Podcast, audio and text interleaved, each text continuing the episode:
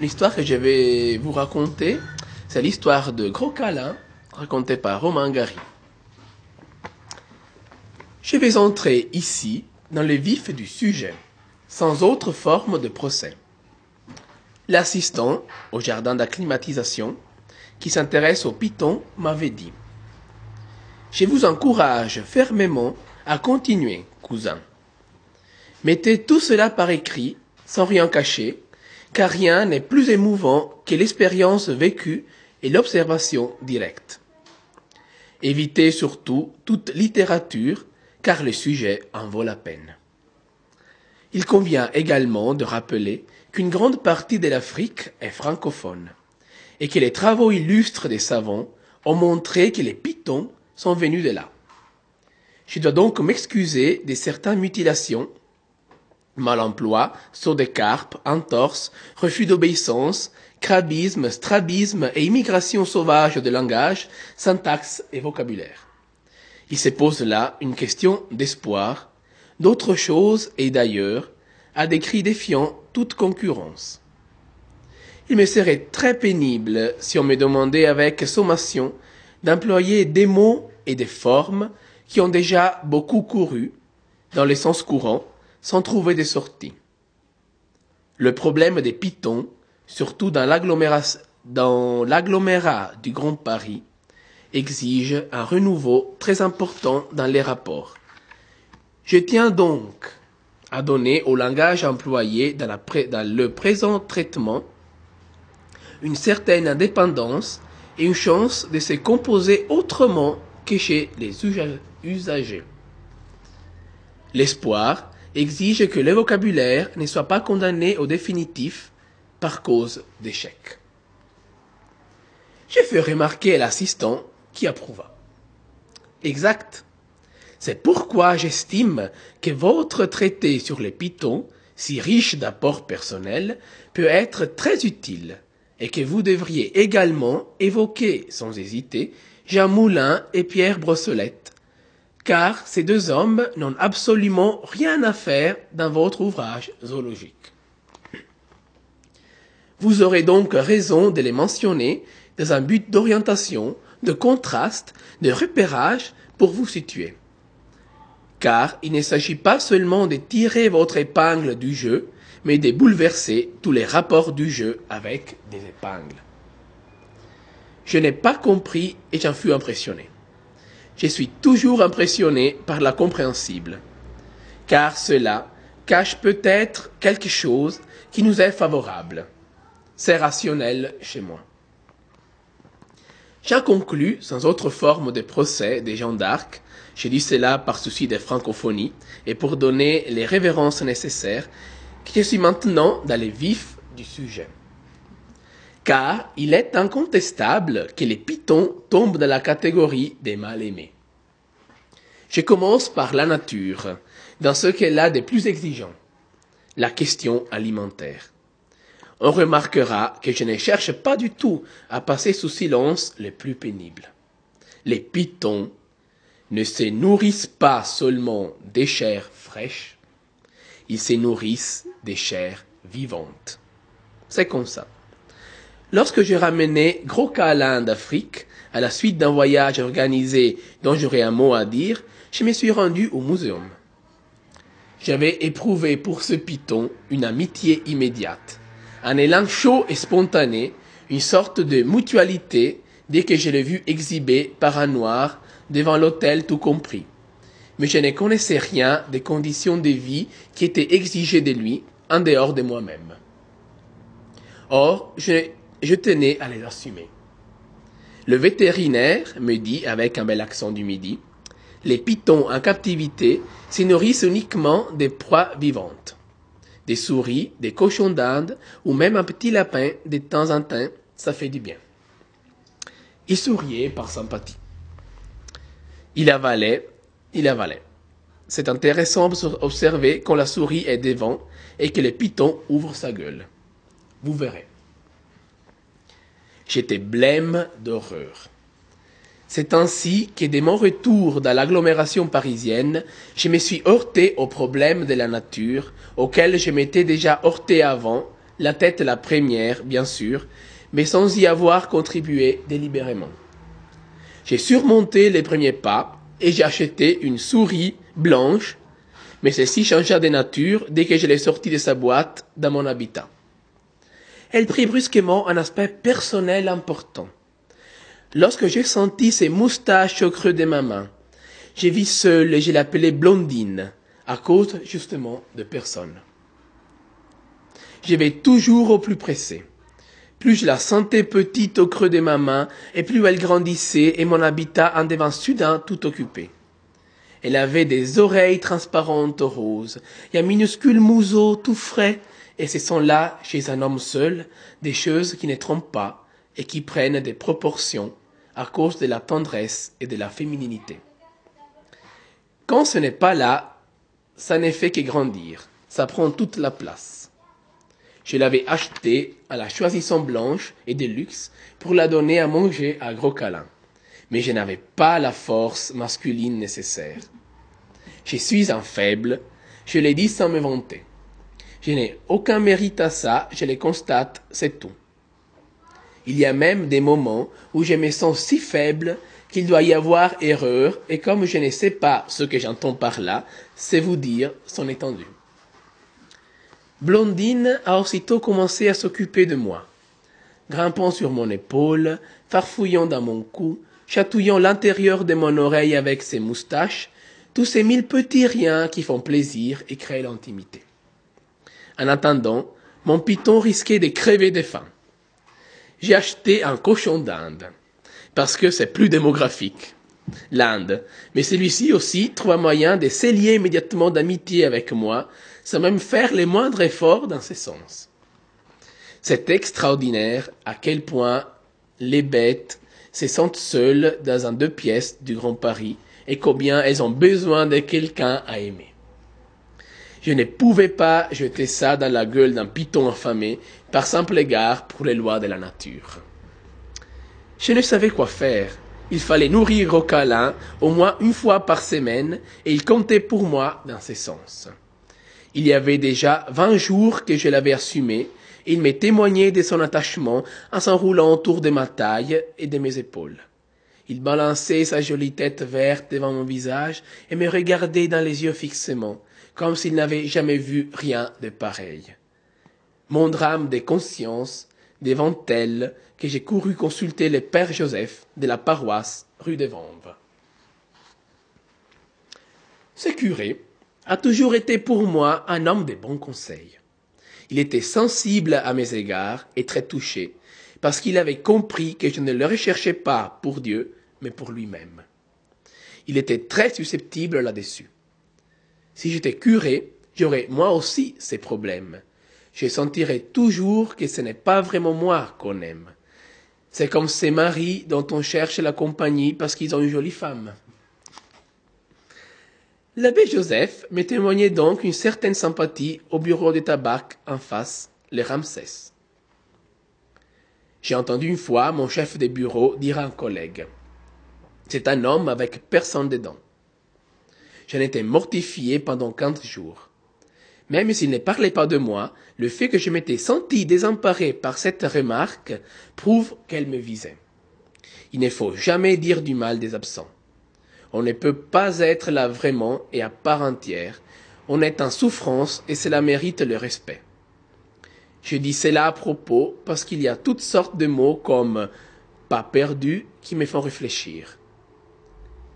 C'est un homme avec personne dedans. Je n'ai fait ni une ni deux. J'ai pris la photo des gros câlins que je porte toujours dans mon portefeuille avec mes preuves d'existence, papier d'identité et assurance tout risque, et j'ai montré à mon chef du bureau, du bureau, qu'il y avait quelqu'un dedans. Justement, contrairement à ce qu'il disait. Oui, je sais, tout le monde ici en parle, fit-il. Peut-on vous demander, cousin, pourquoi vous avez adopté un python et non une bête plus attachante? Les pythons sont très attachants. Ils, sont liants par nature. Ils s'enroulent. Mais encore, j'ai remis la photo dans mon portefeuille. Personne n'en voulait. Il me regarde curieusement. Vous avez quel âge, cousin? 37 ans. C'était la première fois qu'il s'intéressait à un python. Vous vivez seul Là, je me suis méfié. Il paraît qu'ils vont faire passer régulièrement des tests psychologiques aux employés pour voir si se détériore, se modifie. C'est pour préserver l'environnement. C'était peut-être ce qu'il était en train de faire. Je n'ai eu des sueurs froides. Je ne savais pas du tout si les pitons étaient bien vus. Ils étaient peut-être mal notés dans les tests psychologiques. Cela voulait peut-être dire qu'on n'était pas content de son emploi. Vie seul avec un python. J'ai voyé ça dans mon dossier. J'ai l'intention de fonder une famille, lui dis-je. Je voulais lui dire que j'allais me marier, mais il prit ça pour le python. Il me regardait curieusement et curieusement. C'est seulement en attendant, j'ai songe à me marier. C'était exact. J'ai l'intention d'épouser mademoiselle Dreyfus, une collègue des bureaux qui travaille au même étage, à mini-jupe. Félicitations, dit-il, mais vous aurez du mal à faire accepter un python par votre femme. Il s'en alla sans me laisser le temps de me défendre. Je sais parfaitement que la plupart des jeunes femmes aujourd'hui refuseraient de vivre en appartement avec un python de deux mètres vingt qui n'aime rien tant que de s'enrouler affectueusement autour de vous des pieds à la tête. Mais il se trouve que mademoiselle Dreyfus est elle-même une négresse. Elle a sûrement la fierté de ses origines et de son milieu naturel. C'est une noire de la, Guyane, euh, de la Guyane française, comme son nom l'indique, Dreyfus, qui est là-bas très souvent adoptée par les gens du cru à cause de la gloire locale et pour encourager le tourisme. Le capitaine Dreyfus, qui n'était pas coupable, est resté là-bas cinq ans au bagne, à tort et à travers, et son innocence a réjailli sur tout le monde. J'ai lu tout ce qu'on peut lire sur la Guyane, quand on est amoureux, et j'ai appris qu'il y a 52 familles noires qui ont adopté ces noms à cause de la gloire nationale et du racisme aux armées en 1905. Comme ça, personne n'ose les toucher. Il y a eu là-bas un Jean-Marie Dreyfus condamné pour vol, et cela a failli provoquer une révolution à cause des choses sacrées et des biens nationaux. Il est donc parfaitement évident que je n'avais pas pris un python africain chez moi astucieusement pour me donner une excuse et expliquer pourquoi aucune jeune femme ne voulait venir vivre avec moi à cause des préjugés contre les pythons, et pourquoi je n'ai pas d'amis de mon espèce? Et d'ailleurs, le chef des bureaux n'est pas marié lui aussi, il n'a même pas de pythons chez lui. En vérité, je n'ai demandé à personne de m'épouser, bien qu'entre mademoiselle Dreyfus et moi, c'est d'un moment à l'autre et à la première occasion qui se présente. Mais il est exact que les pitons sont en général considérés comme répugnants, hideux, ils font peur. Il faut, je le dis en toute connaissance des causes et sans désespoir, il faut beaucoup d'affinités sélectives, un héritage culturel commun, pour qu'une jeune femme accepte de vivre ainsi à deux nez à nez avec une telle preuve d'amour. Je n'en demande pas plus. Je m'exprime peut-être à mots couverts, mais l'agglomération parisienne compte dix millions d'usagers, sans compter les véhicules, il convient même, en prenant les risques, d'écrire à cœur ouvert, de cacher et de ne pas exposer l'essentiel. D'ailleurs, si Jean Moulin et Pierre Brossolette ont été pris, c'est parce qu'ils se sont manifestés dehors, parce qu'ils sont allés à des rendez-vous extérieurs. Une autre fois, dans le même ordre des choses, j'ai pris à la porte des Vanves un wagon qui s'est trouvé être vide, sauf un monsieur tout seul dans un coin. J'ai immédiatement vu qu'il était assis seul dans les wagons, et je suis allé sur, et je suis allé, bien sûr, m'asseoir à côté de lui. Nous sommes restés ainsi un moment. Il s'est établi entre nous une certaine gêne. Il y avait de la place partout ailleurs, alors c'était une situation humainement difficile. Je sentais qu'encore une seconde, et on allait changer de place tous les deux, mais je m'accrochais, parce que c'était ça dans toute son horreur. Je dis ça pour me faire comprendre. Alors il fit quelque chose de très beau et de très simple pour me mettre à l'aise. Il sortit son portefeuille et il prit à l'intérieur des photographies. Il me les fit voir une à une comme on montre des familles d'êtres qui vous sont chers pour faire connaissance. C'est ça une vache que j'ai achetée la semaine dernière, une Jersey. Et ça, c'est une truie. 300 kilos, hein. Ils sont beaux, dit-j'ai ému, en pensant à tous les êtres qui se cherchent sans se trouver. Vous faites de l'élevage? Non, c'est comme ça, dit-il. J'aime la nature. Heureusement que j'étais arrivé, parce qu'on s'était tout dit et qu'on avait atteint un point de, euh, et, qu'on avait atteint un point dans les confidences où il allait être très difficile d'aller plus loin et au-delà à cause des embouteillages intérieurs. Je précise immédiatement par souci de clarté que je n'ai fait pas de digression, alors que je m'étais rendu au Ramsès pour consulter l'abbé Joseph, mais que je suis, dans ce présent traité, la démarche naturelle des pitons pour mieux coller à mon sujet.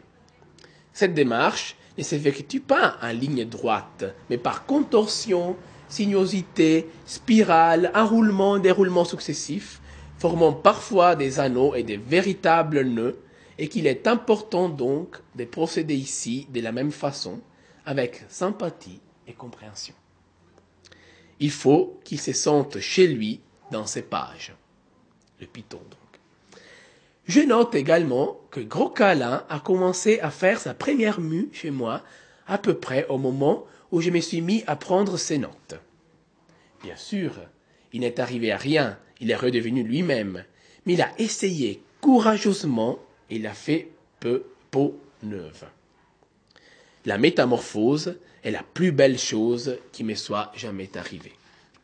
Je me tenais assis à côté de lui, en fumant une courte pipe, pendant qu'il muait. Au-dessus, sur le mur, il y a les photos des Jean Moulin et des Pierre Brossolette, que j'ai déjà mentionnées ici en passant, comme ça, sans aucun engagement de votre part. Mais ainsi que l'a dit le docteur Trône dans son manuel sur le python, il ne suffit pas d'aimer un python, il faut, il faut encore le nourrir. J'allais donc consulter l'abbé Joseph à cause de ce problème de chair vivante. Nous eûmes une longue explication Ramsès autour d'une bouteille de bière. Je bois du vin, de la bière, je mange surtout des légumes, des pâtes, très peu de viande. Je refuse de nourrir mon python de souris vivantes. Voilà, lui dis-je. C'est inhumain. Il refuse de bouffer autre chose. Avez-vous déjà vu une pauvre petite souris face à Python qui va l'avaler? C'est atroce. La nature est mal faite, mon père. Mêlez-vous de ceux qui vous regardent, dit l'abbé Joseph sévèrement, car il va sans dire qu'il ne tolère aucune critique à l'égard de son Python à lui. La vérité est, monsieur cousin, que vous devriez vous intéresser davantage à vos semblables on n'a pas d'idée de s'attacher à un reptile. Je n'allais pas me lancer dans une discussion zoologique avec lui sur les uns et les autres pour savoir qui est quoi. Je ne cherchais pas à l'étonner. Il s'agissait simplement pour moi de trancher cette question de nourriture terrestre. Cette bête s'est prise d'une véritable amitié pour moi, lui dis-je. Je vis assez seul, bien que décemment. Vous ne pouvez pas savoir ce que c'est rentrer chez soi le soir et trouver quelqu'un qui vous attend. Je passe ma journée à compter par milliards. Je suis statisticien, comme vous savez. Et lorsque j'ai fini ma journée, je me sens naturellement très diminué. Je rentre chez moi et je trouve sur mon lit, roulé en boule, une créature qui dépend de moi entièrement, et pour moi qui représente tout, qui ne peut pas se passer de moi. Le curé me regardait de travers. C'est le genre de curé qui fait un peu militaire parce qu'il fume la pipe. Si vous aviez adopté Dieu au lieu de vous rouler dans votre lit avec un reptile, vous seriez beaucoup mieux pourvu. D'abord, Dieu ne bouffe pas des souris, des rats et des cochons d'Inde. C'est beaucoup plus propre, croyez-moi. Écoutez, mon père, ne me parlez pas de Dieu, je veux quelqu'un à moi, pas quelqu'un qui est à tout le monde. Mais justement, je ne l'écoutais pas. Je me tenais là discrètement avec mon petit chapeau, mon nœud papillon jaune à pois bleu, mon cache-nez et mon par-dessus, très correctement habillé, veston, pantalon et tout, à cause des apparences et de la clandestinité.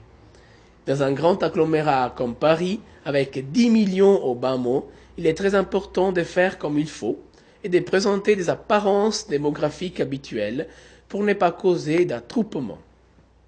Mais avec gros câlin ainsi nommé, je me sens différent. Je me sens accepté, entouré de présence. Je ne sais pas comment font les autres, il faut avoir tué père et mère. Lorsqu'un python s'enroule autour de vous et vous serre bien fort la taille, les épaules et appuie sa tête contre votre cou, vous n'avez qu'à fermer les yeux pour vous sentir tendrement aimé. C'est la fin de l'impossible à quoi j'aspire de tout mon être. Moi, il faut dire, j'ai toujours manqué de bras. Deux bras, les miens, c'est du vide. Il m'en faudrait deux autres autour. C'est ce qu'on appelle chez les vitamines l'état de manque.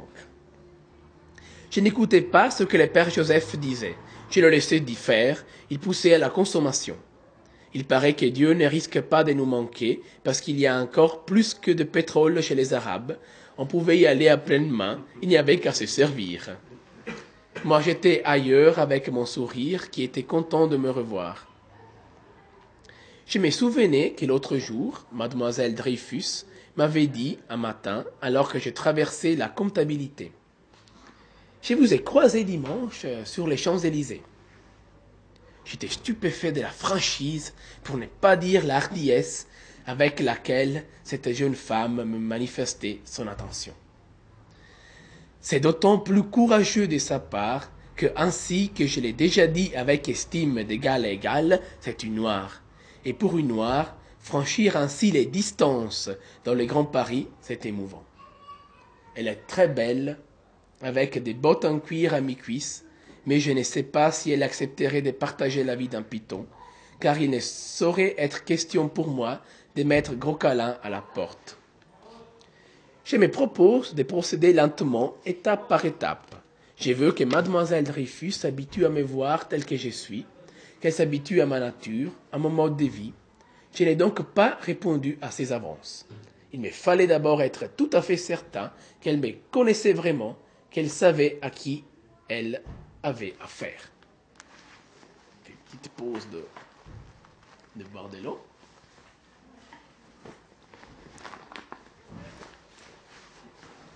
mis où ma montre Je trouve plus ma montre. C'est la demi, hein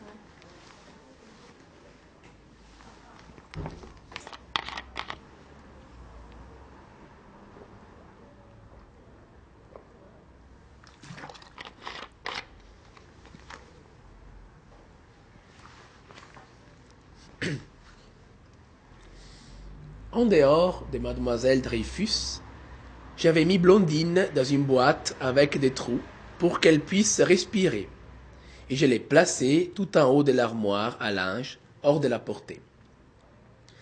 Cette question des victuailles tient une place importante dans la vie et des précautions sont indispensables pour éviter un drame de la nature. Chez les pitons, les affinités intuitives sont particulièrement développées. En raison de la sensibilité cachée sous les écailles, il m'est parfois arrivé de trouver, en rentrant dans mon habitat, gros câlins dressés sur la moquette en spirale ascendante vers les tiroirs supérieurs qu'il ne peut attendre, faute du nécessaire, il doit se contenter d'aspiration comme tout le monde. Il est très beau, et se tient la tête haute devant l'armoire à linge d'un gris verdâtre qui tourne au beige brunâtre sous le ventre et par endroits avec un côté sac pour dame faubourg Saint-Honoré, légèrement luisant, et suit son aspiration d'un regard attentif, un peu glauque, avec profondeur intérieure. Le regard attentif, fixe, dressé sur ses spirales comme un ressort vivant, oscillant légèrement sur sa base dans un but de fascination, tournant la tête d'un mouvement soudain, tantôt à gauche, tantôt à droite, dans l'espoir. C'est l'attitude de l'explorateur anglais scrutant l'horizon et les chutes du Victoria Nyanza, la main en visière et le mouchoir sous la nuque, sous les casques coloniales, en vue de conquêtes et de civilisation que j'ai beaucoup lu quand j'étais petit. J'ai fait voir au vétérinaire du muséum une tache noire, gris-noir, une erreur de la nature, dont Gros Câlin a bénéficié sous le ventre, côté gauche, le vétérinaire m'a dit avec humour que cela lui aurait donné une grande valeur s'il était à timbre-poste. Il paraît que c'est très rare et la rareté confère. Les fautes d'impression donnent une grande valeur en raison du calcul des probabilités qui rend son intrusion très problématique et à peu près impossible, tout ayant été conçu afin d'éviter justement l'intrusion de l'erreur humaine. C'est dans ce sens que j'utilise prudemment et pour éviter d'éveiller cruellement les espoirs déçus et douloureux par nature, les expressions comme erreur humaine et fin de l'impossible. Il ne convient pas de m'accuser aussitôt d'élitisme, car je sollicite l'apparition de l'erreur humaine à son échelon le plus humblement démographique. Je le suis comme je le pense, dans une simple but de naissance des métamorphoses. Il ne convient d'ailleurs pas de se faire des illusions à raison d'une simple apparition d'une tache gris-noir sur le ventre côté gauche.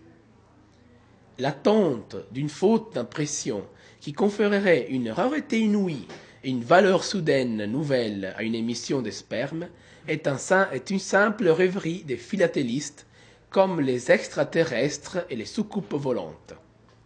Il y a plutôt des préciations vertigineuses par suite d'inflation et de droits sacrés à la vie par voie urinaire.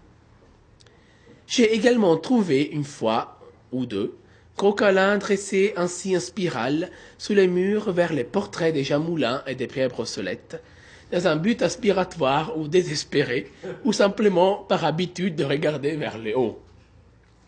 Je dois cependant avouer que malgré ma, ma prudence, cette affaire des tâches éveilla à moi des émotions prémonitoires. Une hirondelle ne fait pas le printemps, mais justement, il y a eu aussitôt apparition d'une autre. Un de mes collègues de bureau, Braberman, un collègue très correctement habillé, va me voir avec un journal à la main. Je ne lis pas l'anglais, étant francophone de culture et d'origine, et fier de l'être, compte tenu de l'apport de la France au passé, dont elle continue à s'acquitter. Il montra cependant l'endroit sur la page et me traduisit une dépêche selon laquelle une grande tâche, c'est moi qui souligne, une grande tâche vivante, organique et en voie de développement, je répète que c'est moi qui souligne en vue d'éviter l'illusion d'une manifestation transcendantale et extraterrestre avec apparition d'espoir, une tâche donc organique en voie de développement qui ne cessait de grandir et de s'étendre était apparue au sol, donc sur terre. C'est important pour les raisons qu'on imagine, dans le jardin d'une ménagère au Texas. Elle était d'aspect marron, celle des gros câlins était d'un gris noir, mais il fallait attendre et voir, car la nature fait son chemin lentement, selon les lois qui lui sont propres, était composée à l'intérieur d'une substance rougeâtre et grossissait à vue d'œil. Elle demeurait rebelle à toutes les tentatives de suppression et de retour à l'ordre des choses. Le journal, je l'ai dit, afin de ne pas être accusé de faux prophète, était le Herald Tribune, que l'on trouve à Paris pour raison internationale en date du 31 mai 1973. L'agence de presse était l'Associated Press et le nom de la ménagère était Madame Marie Harris. Je n'ai pas noté le nom de la petite localité du Texas où eut lieu l'apparition, afin de ne pas avoir l'air de vouloir limiter les choses. J'ajoute également aussi sec et sur le même ton que je ne suis pas idiot. Je sais parfaitement que Jésus-Christ n'est pas apparu d'abord comme une tache, ni au jardin, ni au-dessous du ventre à gauche, et je sais que la confusion avec manifestation d'espoir est caractéristique des états latents et prénataux. Je suis muet ici uniquement par un souci scientifique de rendre compte de la vie d'un python à Paris dans son cadre démographique et avec ses besoins. C'est un problème qui dépasse celui de l'immigration sauvage. Le journal disait en anglais que la tâche mystérieuse, spongeuse, poreuse, résistait à tous les efforts de Madame Marie Harris pour s'effacer et être tranquille, et que personne ne savait quelle était l'origine de ce nouvel organisme vivant. Je suppose que Braverman, qui ne peut pas me souffrir, bien qu'il le cache sous une attitude d'habileté parfaitement différente, me traduisit cet article dans un but péjoratif et parfaitement insultant à mon égard, pour m'informer de la venue au monde d'un autre organisme spongeux, poreux et rougeâtre à l'intérieur, dont la présence et le besoin échappaient à l'entendement. S'il voulait m'humilier, il s'est trompé complètement dans son ironisme. Cet organisme inconnu, soudain et sans précédent, était sans aucun doute une erreur qui s'est glissée dans le système en vigueur, une tentative d'acte contre nature et dès que cela m'a paru sous ces jours, j'ai fus pris d'espoir et d'encouragement à aspirer. Il ne s'agissait pas, de toute évidence, d'une simple verrue, ainsi que Braverman les suggéra avec mépris, bien qu'il ne faille pas cracher sur les verrues non plus. On ne pouvait pas dire ce que c'était. Les savants du Texas étaient formels dans leur ignorance. Or, s'il est une chose, justement, qui ouvre des horizons, c'est l'ignorance. Lorsque je regarde Gros Câlin, je le vois lourd des possibilités à cause de mon ignorance, de l'incompréhension qui me saisit à l'idée qu'une telle chose est possible. C'est ça, justement, l'espoir, c'est l'angoisse incompréhensible avec pressentiment, possibilité d'autre chose, de quelqu'un d'autre avec sueur froide. On ne peut évidemment pas crever des peurs sans avoir des raisons d'espérer. Ça ne va pas sans l'autre. J'entendis que Braverman soit parti pour courir aux toilettes afin de m'examiner des pieds à la tête. La plupart des gens, à la suite de cette tâche, avaient peur, parce que tout le monde a peur du changement pour cause d'habitude et d'inconnu. On aura cependant compris que je ne pouvais pas avoir plus peur qu'auparavant ce n'était pas possible. Je ne reviendrai pas là-dessus, mais élever chez soi dans Paris un python de deux mètres vingt, tout en offrant refuge de la clandestinité à Jean Moulin et Pierre Brossolette, est une chose difficile comme tout le monde. Le journal annonça du reste le lendemain que le phénomène du Texas n'était pas nouveau et qu'il s'agissait d'un début en vue d'un champignon. Je note cet épisode pour bien marquer que je suis porté à l'optimisme et que je ne me considère pas comme définitif, mais en position d'attente et d'apparition éventuelle. Pour éviter toute confusion et reprendre notre cours régulier après ces nœuds, j'ajoute que les chutes de Victoria Nyanza se trouvent aujourd'hui en Tanzanie.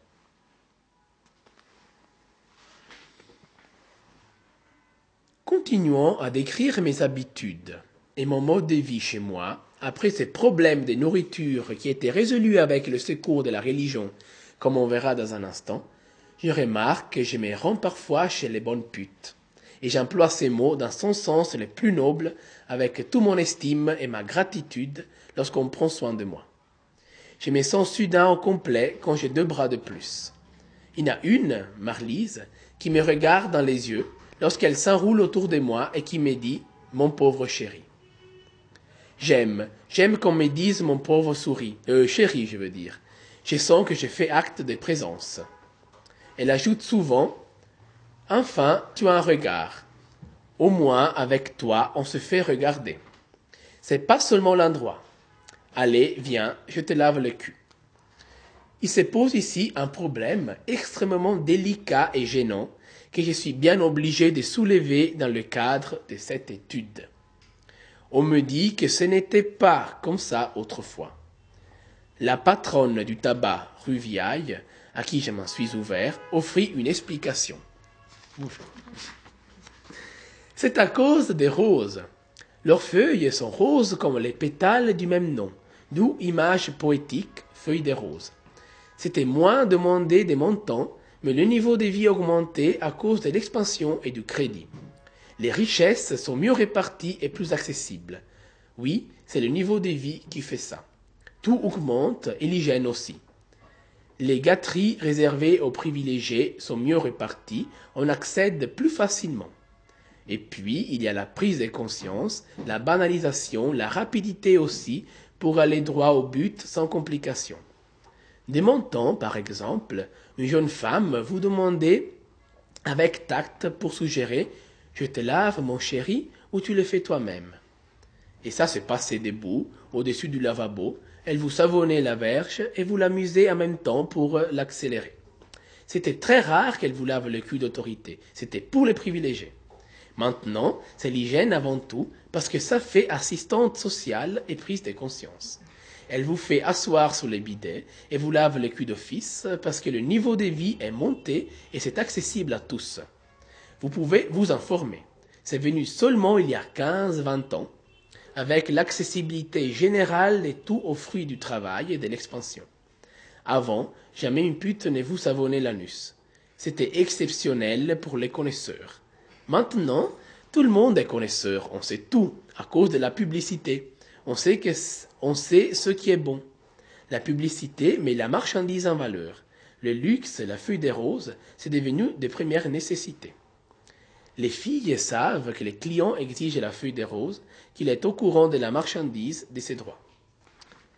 C'est possible, mais je n'y arrive pas à m'habituer à cause de mes problèmes de personnalité. Je ne demande pas à être traité comme un être différent, au contraire, mais j'éprouve de la dépréciation, de la déperdition, je me sens terriblement banalisé lorsque Claire, Iphigénie ou Loretta me fait asseoir sous les bidets et commence à me savonner le cul, alors que je viens là pour avoir de la compagnie féminine. Je suis donc de plus en plus tenté de me débarrasser de mon piton qui écarte de moi les valeurs féminines authentiques et permanentes en vue des vies à deux. Mais cette décision à prendre devient chaque jour plus difficile, car plus je suis anxieux et malheureux, et plus je sens qu'il a besoin de moi. Il les comprend et s'enroule autour de moi de toute sa longueur et de son mieux, mais parfois il me semble qu'il n'y en a pas assez, et je voudrais encore des maîtres et des maîtres. C'est la tendresse qui fait ça, elle creuse, elle se fait de la place à l'intérieur, mais elle n'est pas là, alors ça pose des problèmes d'interrogation et de pourquoi. Ce qui fait que ça s'enroule et ça s'enroule, et il y a des jours que Gros Câlin fait tant de nœuds qu'il n'arrive plus à se libérer de lui-même, et ça donne des idées de suicide à cause de l'offre des colons et du nœud de Gordien. Pour illustrer l'exemple, même une bonne paire de chaussures, sous tout rapport à ces problèmes, lorsqu'on tire sur un bout du lacet, et ça fait seulement un nœud de plus. La vie est pleine d'exemples, on est servi.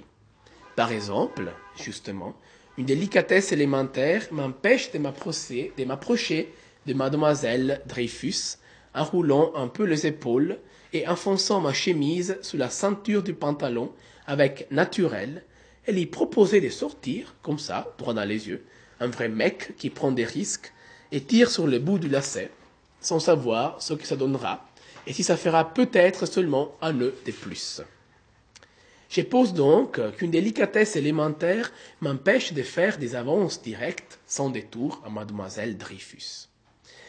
Car elle serait blessée dans son sentiment d'égalité, elle croirait que je suis raciste et que je me permets de lui proposer un bout de chemin parce qu'elle est une noire et que donc on peut y aller, on est entre égaux, et que j'exploite ainsi notre infériorité et nos origines communes.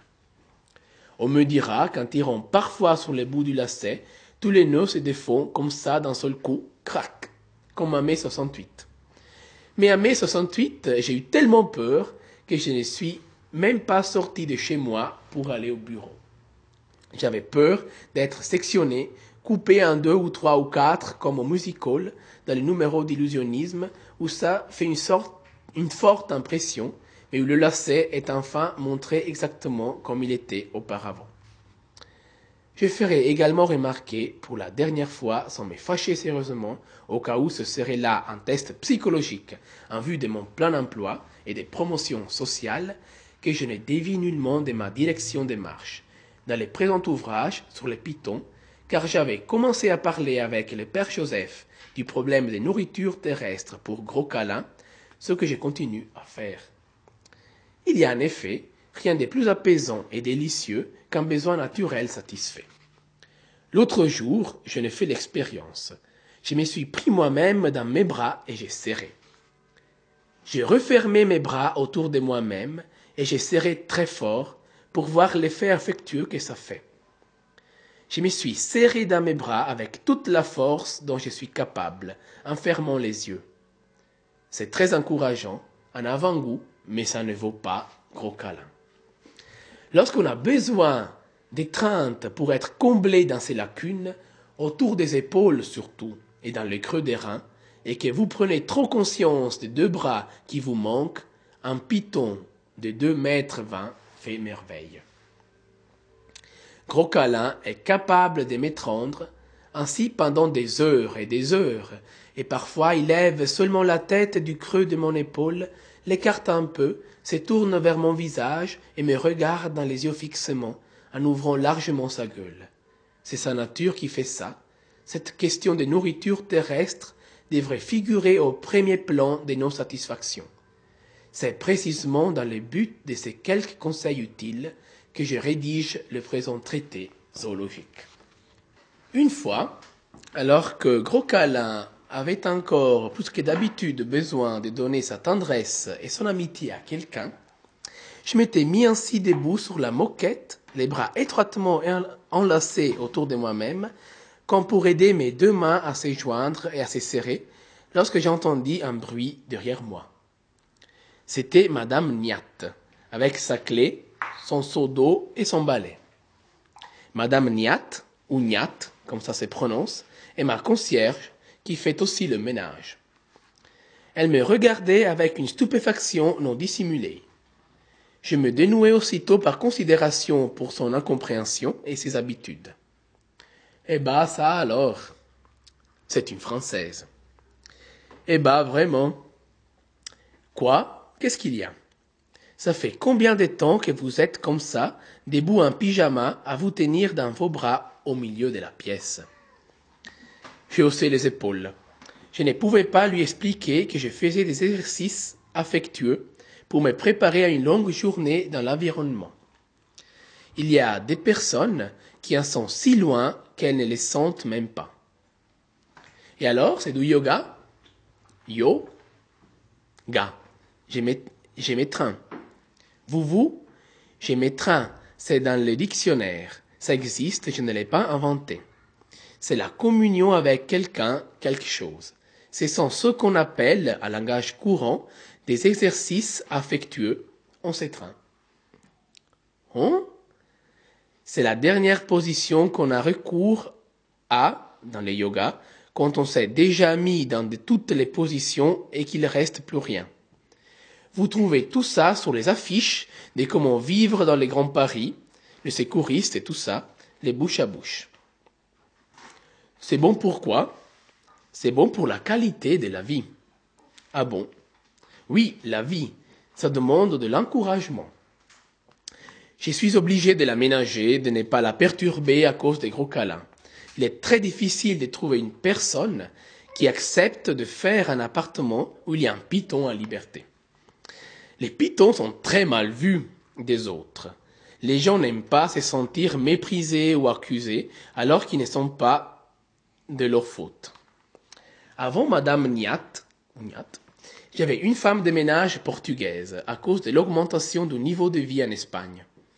La première fois qu'elle devait venir, je suis resté à la maison pour ne pas lui faire peur et l'habituer à gros câlins. Mais quand elle est montée, je n'ai trouvé gros câlin nulle part. Il aime se couler dans toutes sortes d'endroits inattendus. J'ai fouillé partout, rien, pas trace. J'ai commencé déjà à m'affoler, avec angoisse et confusion. C'était la panique. J'étais sûr qu'il m'était arrivé quelque chose. Mais j'ai vu vite, mais j'ai fui vite rassuré. À côté de ma table de travail, il y a un grand panier pour mes lettres d'amour. Je les jette toujours là après les avoir écrites. J'étais occupé à chercher sous le lit lorsque j'entendis la portugaise pousser un hurlement affreux. Je me précipite, mon piton s'était dressé dans la corbeille à papier et oscillait aimablement en regardant la brave femme. Vous n'avez pas idée de l'effet que ça fait. Elle s'est mise à trembler et puis elle est tombée raide par terre et quand j'ai mis un peu d'évian dessus, elle a commencé à se tordre, à ululer, les yeux révulsés. J'ai cru qu'elle allait mourir sans arranger les choses. Quand elle a repris son état, elle a couru tout droit à la police et leur a dit que j'étais un sadique et un exhibitionniste.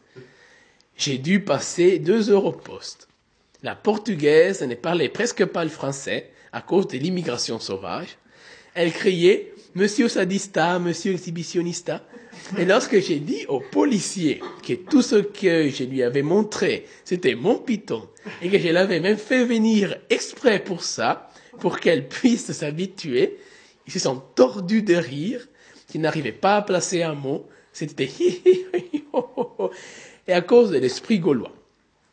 À cause de l'esprit gaulois. Le commissaire est sorti en les entendant rire croyant que c'était des brutalités policières dans les journaux. La main-d'œuvre étrangère continuait à gueuler sadista exhibitionnista, et j'ai tout de suite dit au commissaire que j'avais fait venir la personne pour l'habituer à la vue de mon piton, mais que celui-ci s'était dressé avec inattendu, sans préméditation de ma part, et qu'il avait plus de deux mètres de long, d'où la surprise. Et voilà que le, que le commissaire aussi commence à pouffer en essayant de se retenir. Pendant que, je les, pendant que les flics donnaient tout à fait libre cours à leur joie. J'étais furieux. Bon, si vous ne me croyez pas, je vais vous montrer ça ici même, dis-je, et là déçu, le commissaire cesse de rire et m'informe qu'un geste comme ça peut mener très loin. C'était un outrage aux mœurs dans l'exercice de leurs fonctions. Les mœurs aussi ont cessé de rire et me regarder. Il y avait même un noir parmi eux qui ne riait pas. Ça me fait toujours un peu bizarre de voir un noir en uniforme francophone à cause de mademoiselle Dreyfus, de mes rêves, du doux parler des îles et de la joie de vivre. Mais je n'ai pas molli. J'ai pris dans mon portefeuille ce que mes collègues appelaient mes photos de famille. J'ai choisi au hasard un instantané des gros câlins couchés sur mes épaules, la tête appuyée contre ma joue. C'est la photo que je préfère parce qu'il y a là comme une fin de l'impossibilité avec fraternité entre les règnes. J'ai d'autres photos des gros câlins au-dessus de mon lit, à côté de mes pantoufles, sur les fauteuils, et je les montre volontiers, pas pour me faire remarquer, mais pour intéresser, tout simplement. Voilà, leur dis-je, il y a là, comme vous voyez, un malentendu. Je ne parle pas de moi, je parle du python ici présent. Cette dame a beau être une étrangère, elle doit tout de même savoir distinguer un python d'un homme et tout ce qui suit. Surtout que Gros Câlin a deux mètres vingt de longueur. Gros Câlin, répéta le commissaire. C'est le nom de mon python, lui dis-je. Les flics ont recommencé à se bidonner et je me fâchais sérieusement ce qui se traduit chez moi par des sueurs d'angoisse. J'ai une peur bleue de la police à cause des Jean Moulin et des Pierre Brossolette. Je me demande, même par moments, si je n'ai pas adopté un python pour que ça se remarque moins. Pour détourner l'attention. Il est bien connu qu'il n'y a qu'un pas de l'aspiration à l'expiration. Si on venait chez moi, parce que quelque chose dans mon comportement aurait paru bizarre, on verrait immédiatement un python qui se remarque fortement dans un deux pièces, et on ne chercherait pas plus loin, surtout que, surtout que de nos jours, Jean Moulin et Pierre Brossolette, ça ne viendrait à l'esprit de personne. Je suis obligé d'en parler à cause de la clandestinité qui est un état naturel dans un agglomérat de 10 millions de choses. Je suis également d'accord respectueusement avec l'ordre des médecins. Il y a bien une vie avant la naissance, et c'est dans ce but que je leur dédie mes efforts dans ce but. Le commissaire a montré les photos à l'immigration sauvage, et ceci était obligé de reconnaître que c'était bien ce gros câlin-là qu'elle avait vu et pas l'autre. Vous savez qu'il faut une autorisation pour garder chez vous un python me demanda le commissaire paternellement. Là, j'ai failli me marrer. Vous pensez bien que je suis en règle, et pas même des faux papiers, comme sous les Allemands. De vrai, comme sous les Français. Des vrais, comme sous les Français. Il fut satisfait. Il n'y a rien qui fait plus plaisir à un policier que les papiers en règle. Ça prouve que ça marche, quoi. Je voudrais vous demander, à titre personnel, pourquoi vous avez adopté un python et pas un animal plus, comment dirais-je, plus, comment dirais-je, oui, plus proche de nous, quoi. Un chien, un joli oiseau, un canari. Ce qu'on appelle justement les animaux familiers. Un python, ce n'est tout de même pas quelque chose qui se prête à l'affection des siens. Monsieur le commissaire, dans ces affaires-là, on ne choisit pas, vous savez. C'est des sélectivités affectives. Je veux dire des affinités électives. Je suppose que c'est ce qu'on appelle en physique les atomes crochus. Vous voulez dire, oui, on rencontre, on rencontre pas. Je ne, suis pas de ceux qui mettent dans le journal une annonce des 20 lignes qui désirent rencontrer une jeune femme de bonne famille, 1m67, châtain clair, yeux bleus, petit nez retroussé, et qui aime la neuvième symphonie de Bach. La neuvième symphonie est de Beethoven, dit le commissaire. Oui, je sais, mais il est temps que ça change. On se rencontre, on ne se rencontre pas. C'est comme ça que c'est foutu. En général, l'homme et la femme qui sont prédestinés ne se rencontrent pas. C'est ce qu'on appelle destin, justement. Pardon? C'est dans les dictionnaires. Fatum factotum. On ne peut pas y échapper. Je suis extrêmement renseigné là-dessus. La tragédie grecque. Je me demande même parfois si je n'ai pas des origines grecques. C'est toujours quelqu'un d'autre qui rencontre quelqu'un d'autre. Ça fait partie du baccalauréat qui va justement être supprimé à cause de ça. Les commissaires paraissaient perdre pied. Vous avez une façon de circuler très curieuse, dit-il. Pardon, une façon de penser circulaire, je veux dire. Oui, ça fait des ronds, des anneaux, je sais, dit.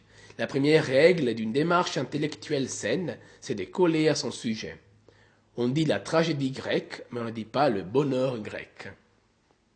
Je ne vois pas ce que la politique vient faire là-dedans, dit le commissaire.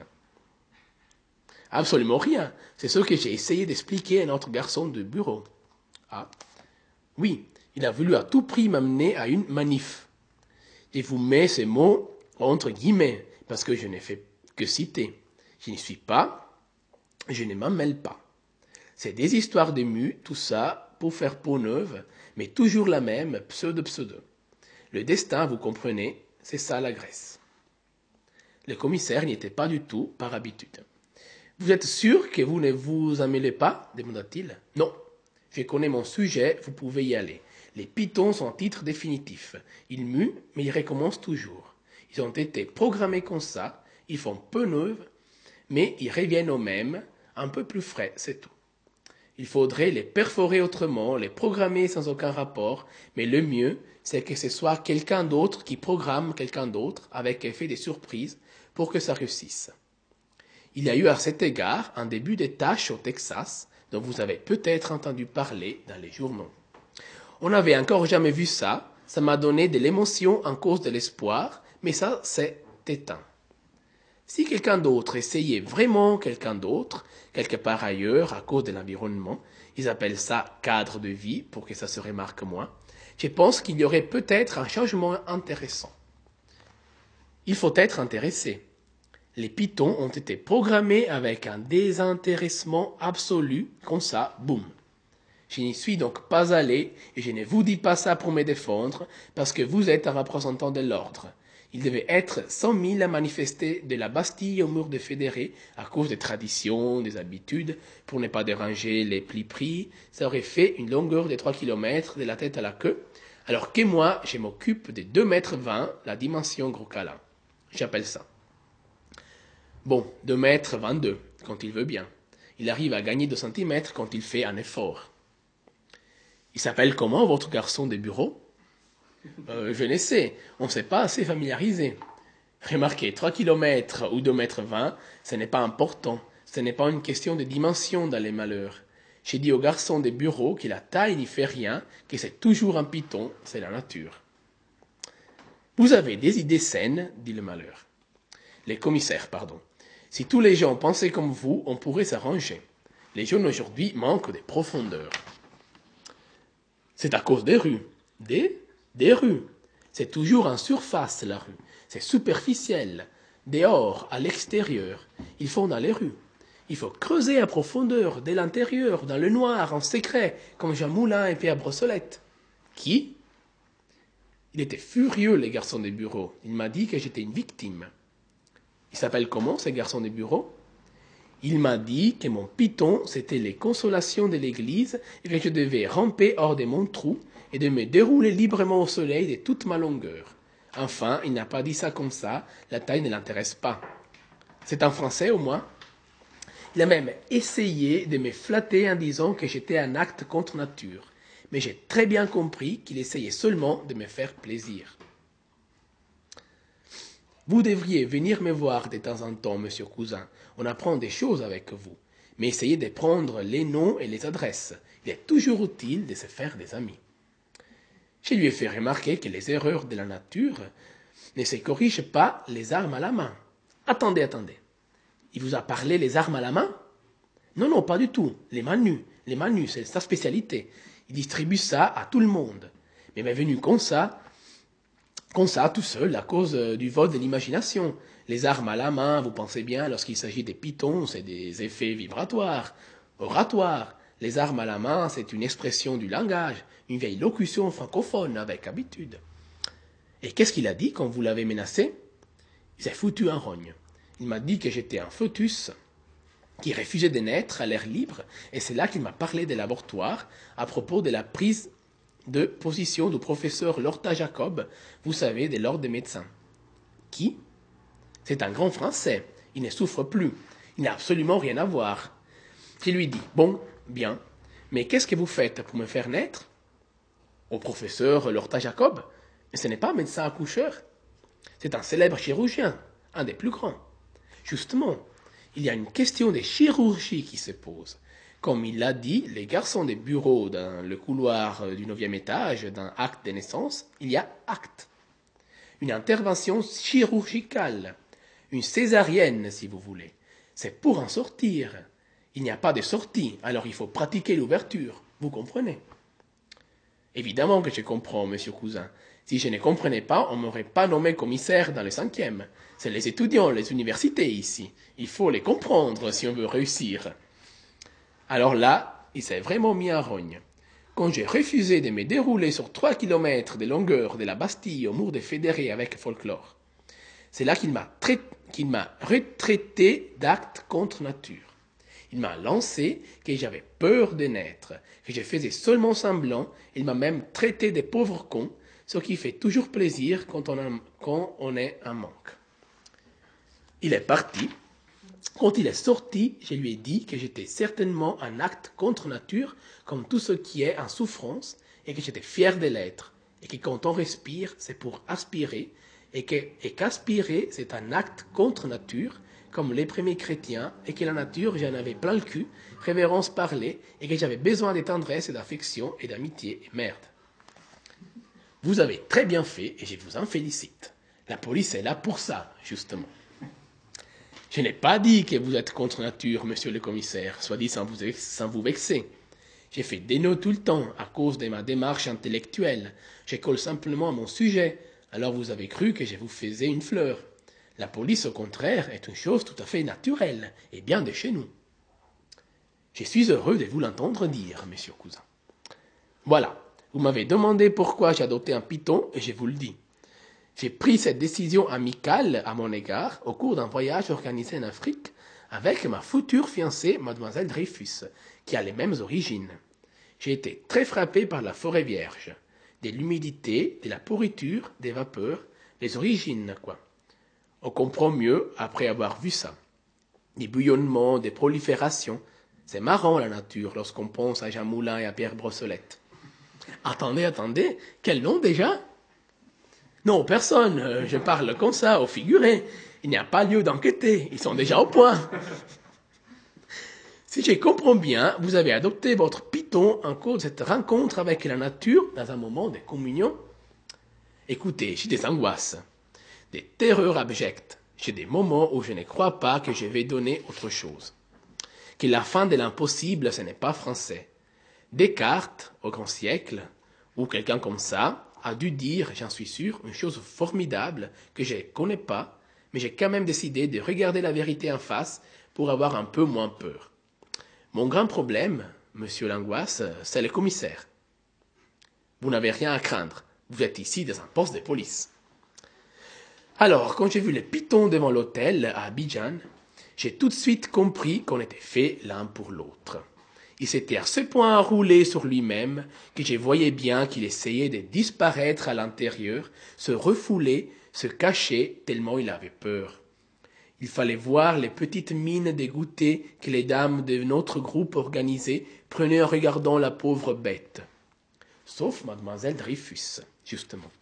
L'autre jour, elle m'a même remarqué sur les Champs-Élysées. Le lendemain, au bureau, elle me l'a fait sentir très discrètement. Elle m'a dit Je vous ai aperçu dimanche sur les Champs-Élysées. Bref, j'ai tout de suite adopté le python sans même demander combien. Le soir, à l'hôtel, il a rampé sur les lits il m'a fait un gros câlin et je l'appelais comme ça. Quant à mademoiselle Dreyfus, elle vient de la Guyane et elle doit son nom à la francophonie car le faux capitaine Dreyfus, qui n'était pas coupable, est là-bas très populaire, à cause de ce qu'il a fait pour le pays. J'aurais voulu prolonger cette conversation, car il y avait là peut-être une amitié de naître, à cause de l'incompréhension réciproque entre les gens, qui sentent ainsi qu'ils ont quelque chose en commun. Mais le commissaire paraissait épuisé. Il me regardait avec une sorte de peur, ce qui nous reprochait encore, parce que moi aussi j'avais une peur bleue de lui. Il fit cependant, d'une main tremblante, un effort pour s'intéresser à moi.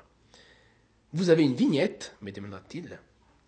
J'achète chaque année la vignette pour sentir que je vais bientôt avoir une voiture pour l'optimisme. J'ai expliqué tout ça. Si vous voulez bien, nous pourrions aller au Louvre ensemble dimanche, lui proposai-je. Il parut encore plus épouvanté. Je le fascinais, c'était clair. C'est dans tous les ouvrages. J'étais là, debout devant lui, assis, et je m'approchais de plus en plus de lui, mine de rien, en détour, il y avait une demi-heure déjà qui s'intéressait à moi. Je m'attache très facilement. C'est un besoin chez moi de protéger, de m'offrir à quelqu'un d'autre. Et un commissaire de police, c'est bien quelqu'un d'autre. Il semblait gêné, peut-être parce que je lui faisais de la sympathie. Dans ce cas-là, d'habitude, on regarde ailleurs. C'est la dignité humaine qui fait ça, comme pour les clochards. On regarde ailleurs. D'ailleurs, le grand poète François Villon a prévu ça dans un vers. Frère humain qui après nous vivait. Il a prévu l'avenir des frères humains. Qui, n'a, qui en aura un jour. Qu'il y en aura un jour. Il s'est levé. Bon, je vais déjeuner. Ce n'était pas une invitation, mais il y pensait tout de même. J'ai pris un crayon et marqué mon nom et adresse pour les rondes de police de temps en temps. Ça me ferait plaisir, la police, ça sécurise. Je manque un peu d'homme à ce moment. Je comprends, je sais, l'état de manque. Il m'a serré la main très vite et il est parti déjeuner. C'est moi qui souligne pour qu'on voit que je n'ai pas perdu le fil, que ça se tient. C'est justement de cela que je parlais, cette question de nourriture terrestre. Il fallait donc trouver autre chose pour nourrir Gros Câlin. Je ne voulais pas lui servir des souris et des cochons d'Inde. Cela me rendait malade. J'ai d'ailleurs l'estomac très sensible. C'est ce que j'exposais au Père Joseph. On voit donc que je sais parfaitement à chaque instant où j'en suis, et c'est d'ailleurs là tout mon problème. Je me sens incapable de les nourrir. L'idée de me lui donner une pauvre souris blanche à manger me rend malade, je disais au Père Joseph. Faites-lui bouffer des souris grises, dit le curé. Grises ou blanches, pour moi, c'est la même chose. Achetez un tas de souris, vous les remarquerez moins. C'est parce que vous les prenez une à une que vous faites tellement attention. Ça devient personnel. Prenez un tas anonyme, ça vous fera beaucoup moins d'effet. Vous y regardez de trop près, ça individualise. Il est toujours plus difficile de tuer quelqu'un qu'on connaît. J'étais aumônier pendant la guerre, je sais de quoi je parle. On tue beaucoup plus facilement de loin sans voir qui c'est que de près. Les aviateurs, quand ils bombardent, ils sentent moins. Il voit ça de très haut. Il suça un moment sa pipe pensivement. Et puis, qu'est-ce que vous voulez que je fasse dit-il? C'est la nature. Il faut que chacun bouffe ce qui lui tient à cœur, l'appétit, vous savez. Il soupira à cause de la famine dans le monde. Ce qui, ce qui me bouleverse chez les souris, c'est leur côté inexprimable. Elles ont une peur atroce du monde immense qui les entoure et deux yeux pas plus gros que des têtes d'épingle pour l'exprimer. Moi, j'ai des grands écrivains, des génies, picturaux et musicaux. C'est très bien exprimé dans la neuvième symphonie des bars, dis-je. De Beethoven. Un de ces jours, je vais me foutre sérieusement à rogne. Ils veulent pas que ça change. Voilà. Gris ou blanc, c'est toujours une question de tendresse, dis-je. Vous faites des idées. D'ailleurs, si mes souvenirs sont exacts, les pitons ne mâchent pas, ils avalent.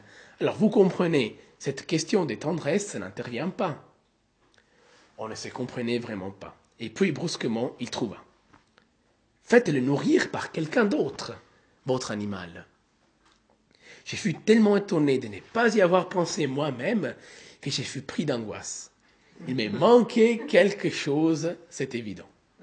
Je me taisais un bâton des paupières à cause de l'arrissement. Toujours cette histoire d'œuf des saint colons. J'ai manque de simplicité. J'ai essayé de me rattraper. Quand je parlais de tendresse tout à l'heure, je ne parlais pas de la qualité de la viande, dis-je. Vous souffrez de surplus, dit le père Joseph, d'excédent si vous préférez. Et je trouve un peu triste, monsieur cousin, qu'au lieu de le donner à vos semblables, vous le donniez à un python. On se comprenait de moins en moins. Comment de surplus? Vous crevez d'amour et au lieu de faire comme tout le monde, vous vous attaquez aux pythons et aux souris. Il a tendu la main au-dessus de l'addition et me l'a mis sur l'épaule. Vous manquez de résignation chrétienne, dit-il. Il faut savoir accepter. Il y a des choses qui nous échappent et que nous ne pouvons pas comprendre. Il faut savoir l'admettre. Ça s'appelle l'humilité. Du coup, j'ai pensé au garçon des bureaux avec sympathie. On ne peut pas, monsieur cousin, guérir les pitons de la répugnance qu'ils inspirent et les souris de leur fragilité vous souffrez d'un besoin qui est mal parti et qui va se perdre je ne sais où. Épousez une jeune femme simple et travailleuse qui vous donnera des enfants, et alors les lois de la nature, vous n'y penserez même plus, vous verrez. C'est une drôle de femme que vous me proposez là, lui dis-je. Je ne veux pas du tout. Qu'est-ce que je vous dois? Je disais ça au garçon.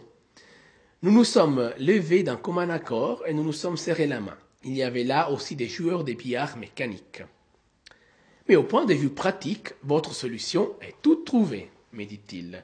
Vous avez bien une femme de ménage. Elle viendra nourrir votre bestiau une fois par semaine quand vous n'êtes pas là. Il hésita un moment. Il ne voulait pas être désagréable, mais il n'a pas pu s'empêcher pour sortir. Vous savez, il y a des enfants qui crèvent des faim dans le monde, dit-il.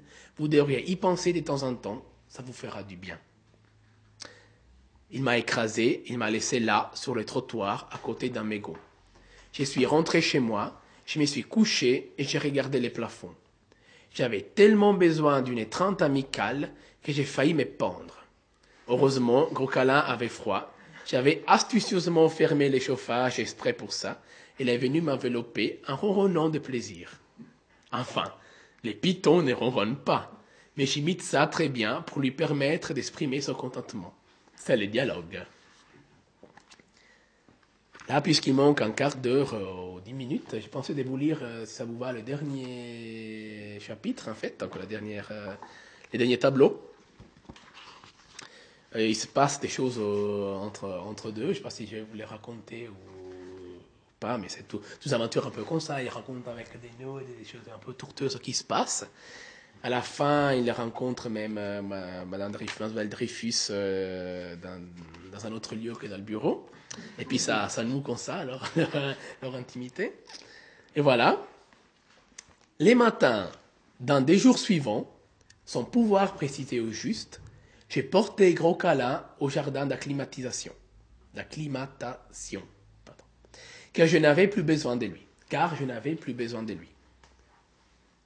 J'étais très bien dans ma peau sur toute la ligne. Il me quitta avec la plus grande indifférence. Il alla s'enrouler autour d'un arbre comme si c'était du pareil au même. Je suis rentré chez moi et me suis lavé le cul, après quoi j'ai eu un moment de panique, j'avais l'impression de ne pas être là, d'être devenu un homme, ce qui est tout à fait ridicule lorsque justement vous êtes un homme et n'avez jamais cessé de l'être. C'est notre imagination qui nous joue des tours. Vers trois heures de l'après-midi, j'ai fait une crise d'amitié et je suis descendu au Ramsès pour jeter un coup d'œil à Blondine. Mais la boîte était vide. Ou bien la patronne l'avait mise ailleurs, ou bien elle l'avait déjà bouffée. Je suis rentré dans mon deux pièces, mais j'avais de la fièvre et des pensées. Je me mis alors à rédiger, à rédiger des petites annonces, messages urgents et télégrammes réponses payées, mais je ne les expédiais pas, car je connais la solitude des pitons dans les grands paris et les préjugés à leur égard. Toutes les dix minutes, j'ai couru me laver le cul au-dessus de tout reproche. Vers cinq heures, j'ai compris que j'avais là un problème et qu'il me fallait quelque chose d'autre, des sûr et des dépourvu d'erreurs humaines, mais je demeurais résolument antifasciste. J'éprouvais un tel besoin déchirant des premières nécessités, avec quelque chose d'autre, de différent, des bienfaits à tous égards, que j'ai couru chez un horloger rue Trivia, où je suis entré en possession d'une montre de compagnie au cadran blanc, franc et ouvert, avec deux aiguilles gracieuses. Le cadran me sourit tout de suite. L'horloger me proposa aussitôt une autre montre qui était supérieure. Celle-là, vous n'avez même pas besoin de la remonter. Elle marche toute l'année sur quartz. Quartz, quoi qu'on dit aussi. Quartz, hein.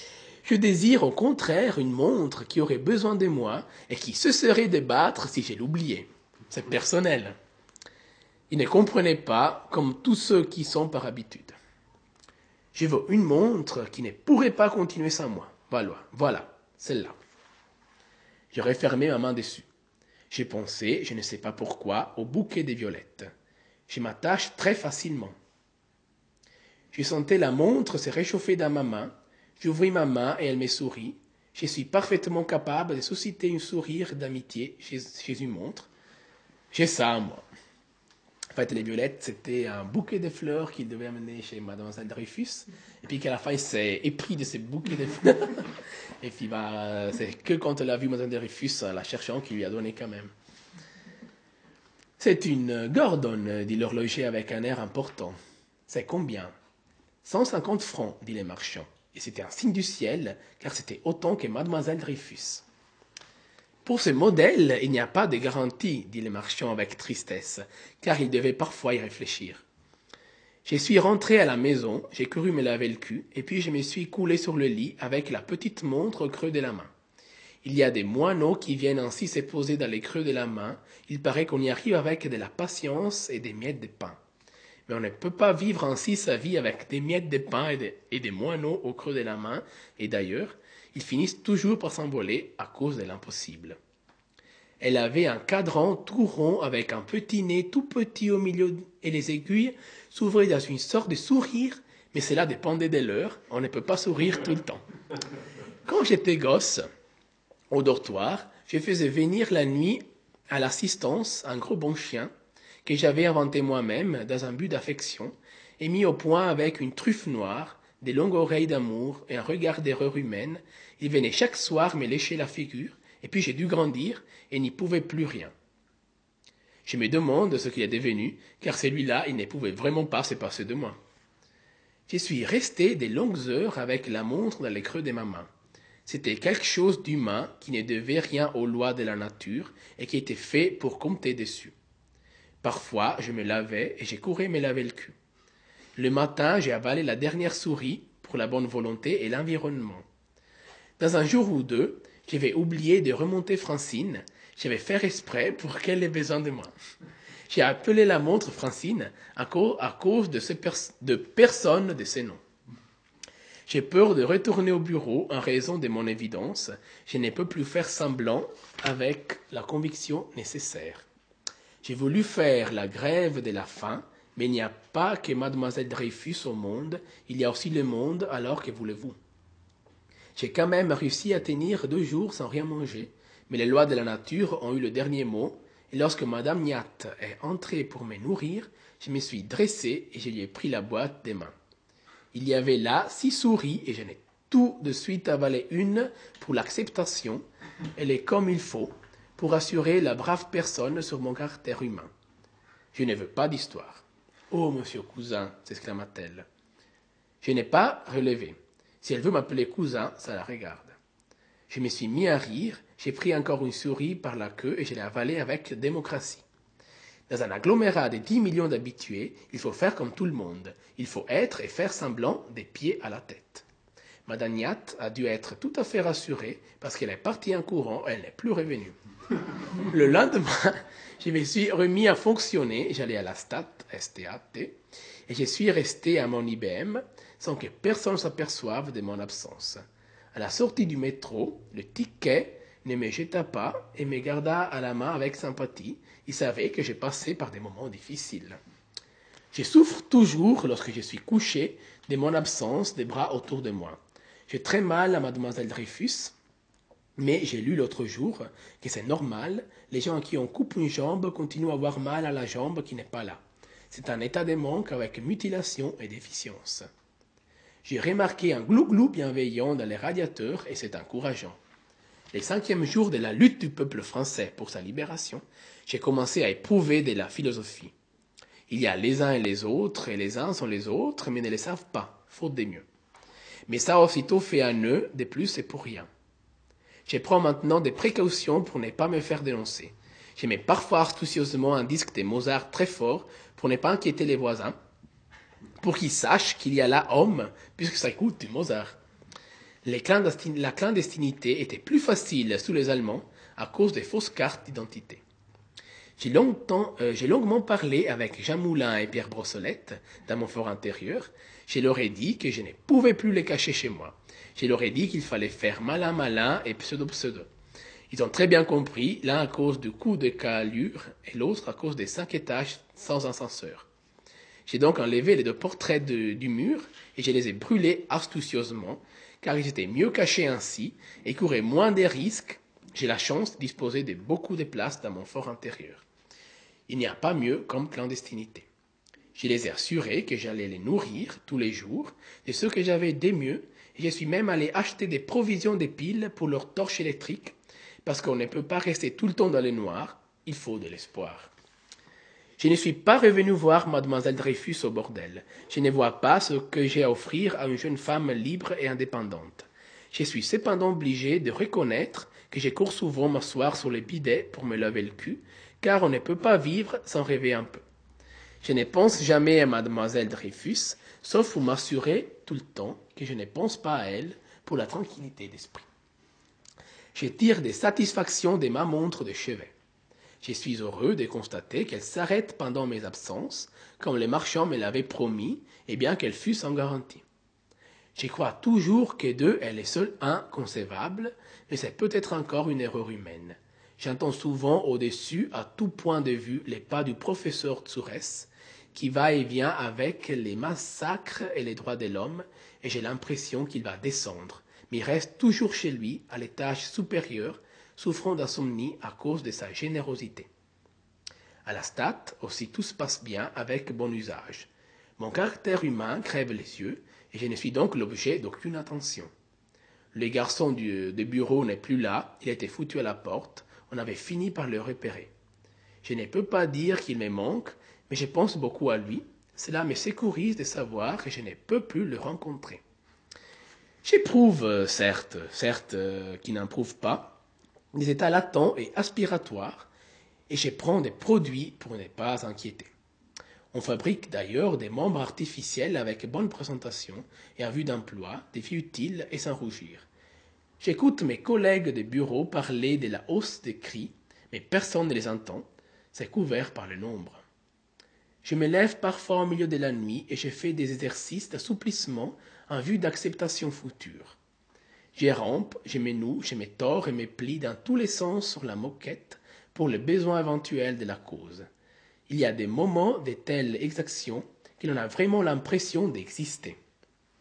Je raconte cela par souci des mises en garde, car je ne voudrais surtout pas qu'on s'imagine. Et puis il y a les petits riens. une lampe qui se dévisse peu à peu sous l'effet de la circulation extérieure et qui se met à clignoter. Quelqu'un qui se trompe d'étage et qui vient frapper à ma porte.